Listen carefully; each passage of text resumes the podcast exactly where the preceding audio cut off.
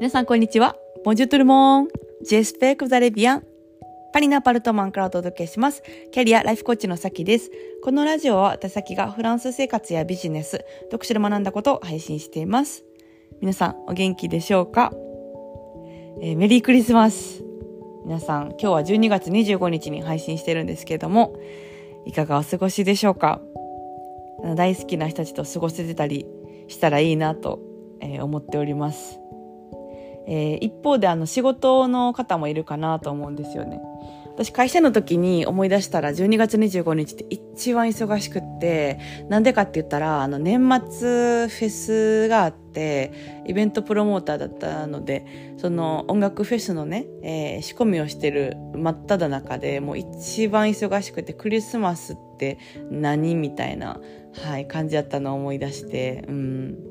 そうそうそうそうそう。大阪でねあのレディオクレイジーっていう大きいフェスがあるんですけどそれのプロデューサーチームとしてはいあのいろいろやってましたね。懐かしい思い出したらもうもう約10年前。怖 会社員だったの10年前なんやと思ったらすごいあの月日が経つの早いですね。うん、でもなんかその時のこうみんなで作り上げていくこう面白さとか達成感っていうのもすごいあったから、うん、なんかまたそういうのもやりたいなって思ったりしながら今喋っております。はい。えー、私はですねあの彼の家族と、えー、クリスマスディナーをしまして、まあ、大量のプレゼント、えー、でっかいもみの木、えー、酒アペロディスカッション、えー、血話喧嘩はい、っていうあのスタンダードフランスクリスマス一通りやってはい、あのすごい楽しいクリスマスでした。はい。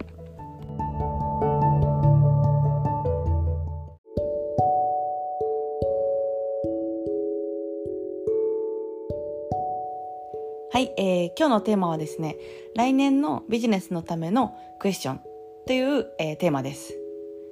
クリスマスだからあの皆さんに感謝を込めて何かプレゼントできないかなと思って、えーと、クリスマスイブ当日から、えー、メッセージカードを作り出しまして、えー、それをあの LINE 公式で送らせてもらったんですね。あのお返事いただいた方もいてありがとうございました。嬉しいです。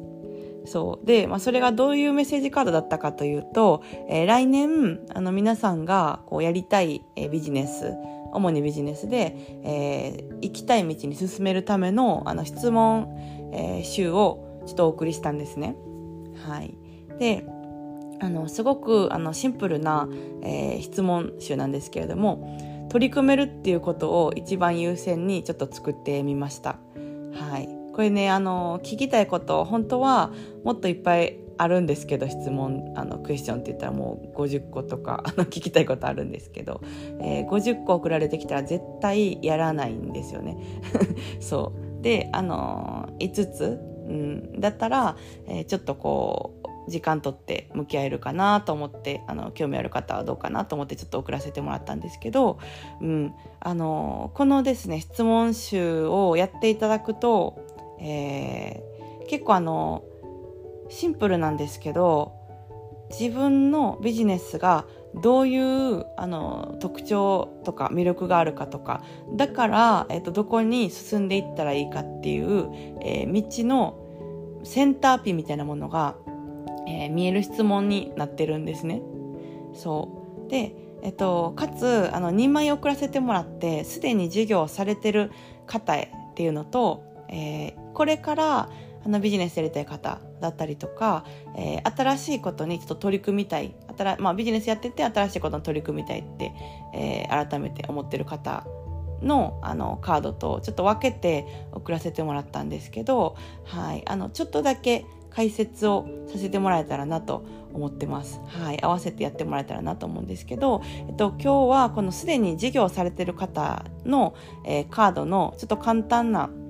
えー、私のメッセージを、はい、送らせてください。メッセージカードオンメッセージみたいな、はい、付け足したい感じなんですけれども、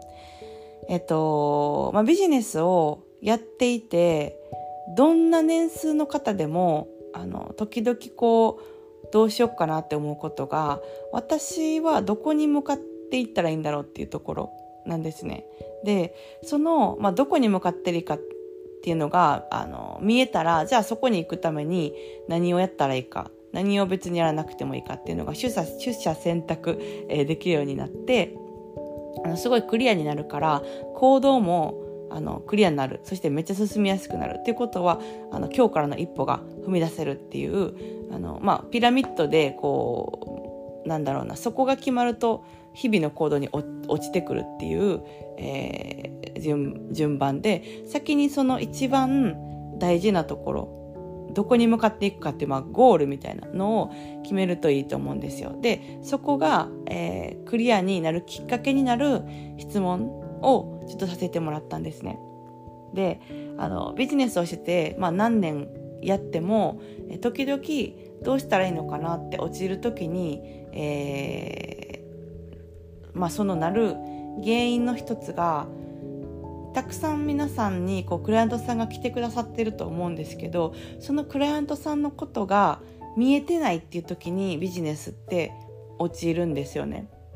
クライアントさんとかフォロワーさんとかあなたの元に来てくださってる方がどんな方なのかっていうのをよく、えー、考えるとあなたの魅力だったりとか個性だったりとかサービスの価値だったりとかがクリアに見えてくるんですよね。肩書き以上にあなたのサービスにある魅力だったりとかあなたにある個性だったりとかが見えてきます。例えば私はあの企業の、えー、コンサルコーチングさせてもらってるんですけどその、まあ、企業コンサルっていう名詞に私が埋もれてしまわないようにする必要があるんですよね。まあどういうことかって言ったらその企業コンサルをやってる方って私以外にも、えー、いらっしゃいます。いろいろいらっしゃいます。でじゃあ私は企業コンサルやってる人ですだけしか自分が説明できなかったら簡単に埋もれることができるしじゃあどういう発信を結局したらいいのかとかねもう見えなくなりがちなんですよね。でもそういう時に、えー、どんな人が私のとこに来てくださってるのかっていうのを見ると結構あのどういう私はコンサルタントなのかっていうのが、まあ、形容詞みたいなところ、何々な企業コンサルタント。みたいなところが見やすくなるんですよ。だから、あの、向き合うのは、来てくださってるクライアントさんにとことん、あの、向き合わせていただく。っていうのが、すでに事業されてる方が今後行きたい道を決めるときにすごく大事なポイント。かなと思います。で自分のことを知るっていうのもすごい大事なんですけどやっぱりこう主観になるから難しいじゃないですか自分で自分のことを見ようとするって鏡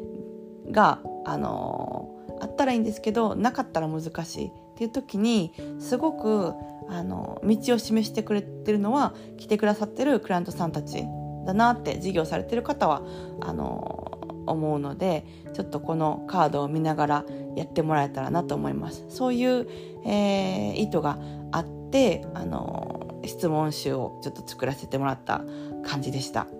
はい。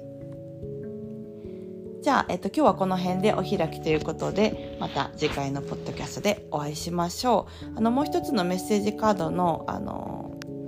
まさ、私のメッセージ、解説といいますか、メッセージカードオンメッセージは、えー、また別のポッドキャストで配信したいなと思います。それでは今日も素敵な一日をお過ごしください。ボンジョーネ、アビアント